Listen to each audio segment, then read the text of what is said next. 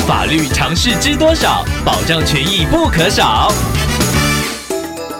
欢迎收听《法律知多少》时间，我们请到瑞银法律事务所律师郑瑞伦来为您解答法律上的疑惑。各位听众朋友，大家好，我是郑瑞伦律师。郑律师您好，听众朋友棉花糖想请问您，他的老板没有帮他投保劳保，面试的时候是说加保劳保时会从薪资里面扣除，领薪资的时候薪资条明细上也确实有扣款劳健保费。但后来到劳保局询问，发现公司不曾帮他有投保记录。后来听众询问老板，对方强调一定有加保，但当天马上就被老板以不适任为由立即资遣。请问郑律师，他该如何处理呢？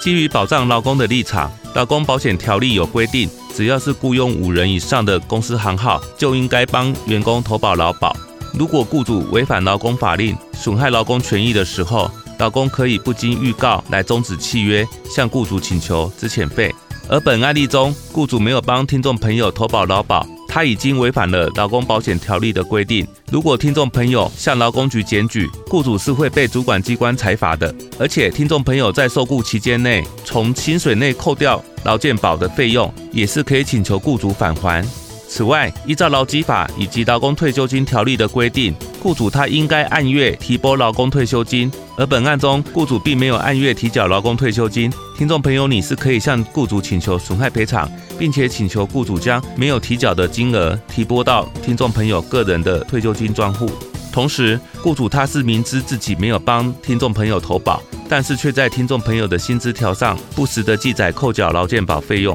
这是已经构成刑法业务登载不实的犯罪，而且该部分的工资被雇主的任意克扣，也是违反劳基法中工资应该全额直接给付劳工的规定。此外，雇主如果以劳工对于工作不能胜任为由来解雇你，那他要提出相关的事证来证明你对于担任的工作有不能胜任的情况，包括客观上的能力、学识、品性，以及主观上有没有违反忠诚履行劳务给付义务，并且雇主是应该先采取促使劳工改善工作表现的措施，例如教育训练、辅导等等。而在上面的措施都无法改善的情况之下，雇主才能以劳工对于工作不能胜任的理由来终止劳动契约。所以本案例中，雇主他是以不适任为理由来资遣听众朋友。如果双方经过协商仍然没有共识，听众朋友你可以向劳工局申请调解，或者是向法院提起确认雇佣关系存在的诉讼。同时，律师也要提醒雇主，在做解雇决定之前，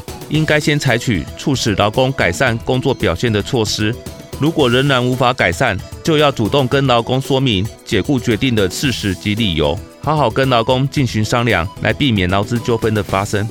以上，希望律师的建议可以帮助到听众朋友，谢谢。法律知多少？小小常识不可少，让您生活没烦恼。